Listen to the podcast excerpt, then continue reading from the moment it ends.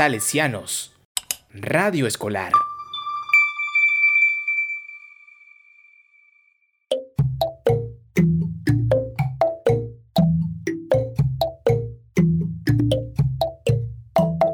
Target. Listen. Listen.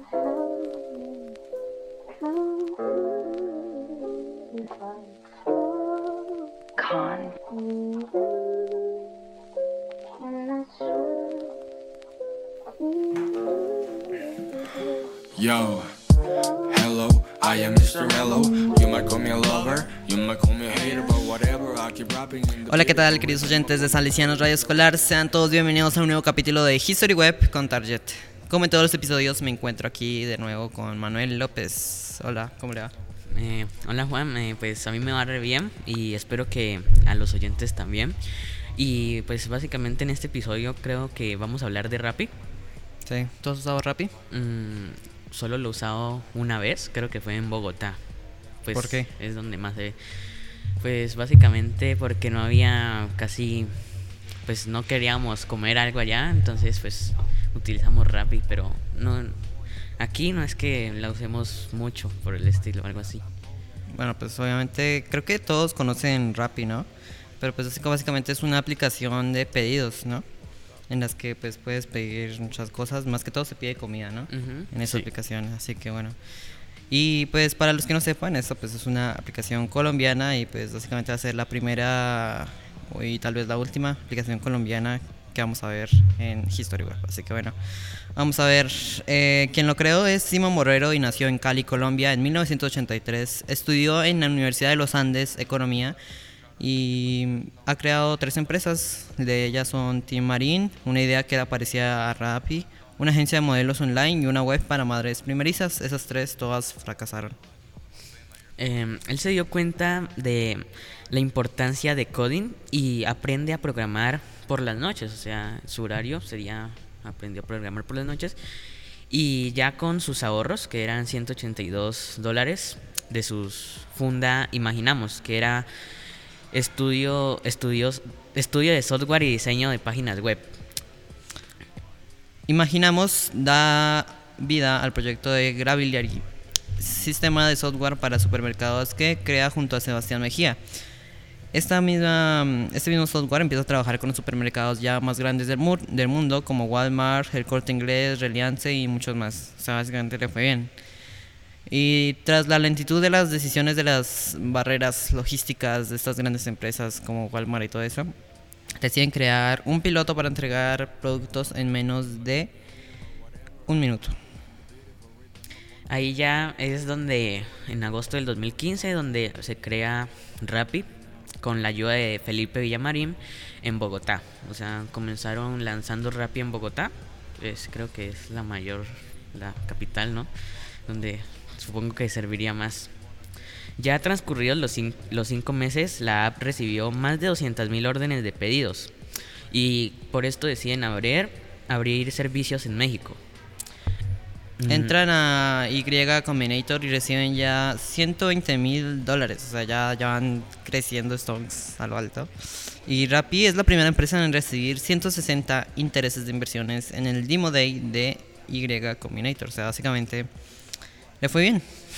Mm, sí, pues, porque aquí ya en octubre del 2016, pues abrieron operaciones en Brasil, pues que creo que ya es un, un gran momento para ellos, yo creo, porque Sí, Me- ya se van expandiendo a varias, varios países. Ujú, ya México, Brasil, Bogotá, entonces pues súper bien, ¿no? En la serie A de sus inversiones gana 9 millones de dólares por Andresen Horowitz, quien invirtió en Facebook y en Iron. En la serie B eh, ganan 52 millones de dólares por Sequoia Capital y a finales del 2016 tienen unos ingresos diarios de 6 millones de pesos y pérdidas de 19 millones de pesos, 19 mil. 19 mil millones de pesos. Ujú. Ya en la serie C tienen 130 millones de dólares por Delivery Hero. Ya empiezan a abrir operaciones en más países como en Argentina, Uruguay, Chile Y pues ya han visto que la mayoría son países de habla hispana, ¿no? Mm, sí, pero pues ya. Em, eh, recibe ya casi 200 millones por DST Global y logra una valoración de una valoración de mil millones, en lo cual se convierte en el primer unicornio colombiano. Raro, Unicornio. unicornio. Rappi ya empieza a superar los 13 millones de descargas y está en el top 10 de las mejores aplicaciones de la App Store. Presencia en 9 países y más de 50 ciudades. A finales del 2018, unos ingresos ordinarios de 77 mil millones de pesos y pérdidas de 156 mil millones de pesos. Ya en la serie E ganan mil millones de dólares por SoftBank. Y en diciembre del 2019, Borre- Borrero, Mejía y Villamán son incluidos en la lista Bloomberg 50. Em, ya cuentan con más de 200 mil repartidores con un ritmo de ventas de más de 4 millones de pesos al mes. Em, tienen ingresos de 200 millones de pesos y un 164% más que en 2018. Pérdidas por casi 300 millones de pesos, lo que 305 millones de pesos, lo que significó un aumento de, del 79% frente al año anterior. Ya el año pasado tenía más de 10 millones de usuarios activos al mes y en marzo del 2020 aumentó el 30 al 40% de sus pedidos gracias a que en su mayoría supermercados debido al COVID. Pues eso está claro, ¿no? Mm, Tú sí. llegaste a pedir pedidos así por el COVID. Ujú, O sea, estuvo bien, ¿no? Yo la verdad nunca he usado Rappi. Para sea, serles sincero, ¿no? Es una aplicación muy buena, no sé. Creo que también se pueden pedir varias cosas aparte de comida, no sé. Si has visto. Sí, creo que sí.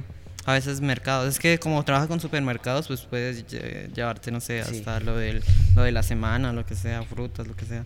Pues eso está bast- bastante bien porque se diferencia de las demás aplicaciones que son, son como comida, comida de restaurantes o así. Sí. Pero bueno, ya en 2021 es valorada con más de 3.500 millones de dólares, presencia en 9 países y 205 205 ciudades. Y Rappi suma a día de hoy 1.391 dólares, 1.391 dólares en capital. Cuenta con servicios como RappiPay, Mal, Cash, Car, Travel, Light, música y apuestas. Y planea su salida a la bolsa en el Nasdaq, que mm, no sé si tú conoces porque básicamente no sé qué es. Pues Nasdaq es el segundo mercado de valores de bolsa automatizada y todo eso. Básicamente es como lo que hemos visto de, de la serie A y todo eso. Pues saldrían ahí en bolsa para eh, aumentar sus inversiones. Pero bueno, esa sería la historia de Rappi. No sé. Pues creo que tuvieron éxito, como al principio, porque pues empezaron por Bogotá, Brasil, no sé, pues, y como es la más usada, Pues igual, pues como la mayoría de programadores así, pues al principio tienen sus, sus mm, como de Fracasos. ca- fracasos, ¿no? Porque pues tuvo tres empresas de las cuales todas fracasaron. Yo como que con eso me rendiría. Tipo, el man fue reconstante para seguir así. tuvo paciencia ahí, re paciente. Ujú. Y Estuvo bien que se dará cuenta de que también gracias al coding pues podía hacer crecer su empresa y así todo eso. Ujú. Pero bueno, espero les haya gustado gente. La verdad es que estuvo interesante lo de Rappi, pues por lo que ya hablamos, que bien tuvo su éxito y todo, los fracasos y pues ya. Y bueno, pues recuerden que pueden seguir escuchando History Web si nos siguen en Spotify, donde aparecemos como Salesianos Radio Escolar y en nuestra página web www.donbosco.edu.co slash emisora. Agradecemos y saludamos a toda la comunidad salesiana que nos está escuchando y especial agradecimiento al padre César David Mejía Candamil que nos brinda este espacio.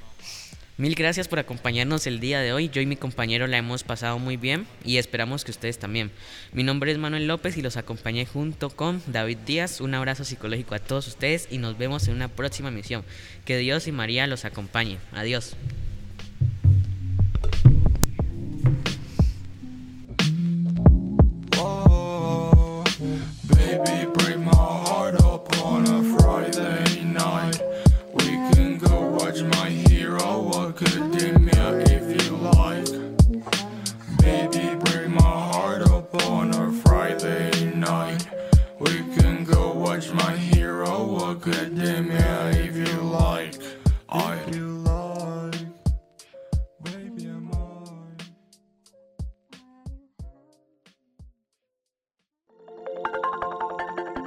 Nadie llega a una casa salesiana si no es de la mano de María Auxiliadora.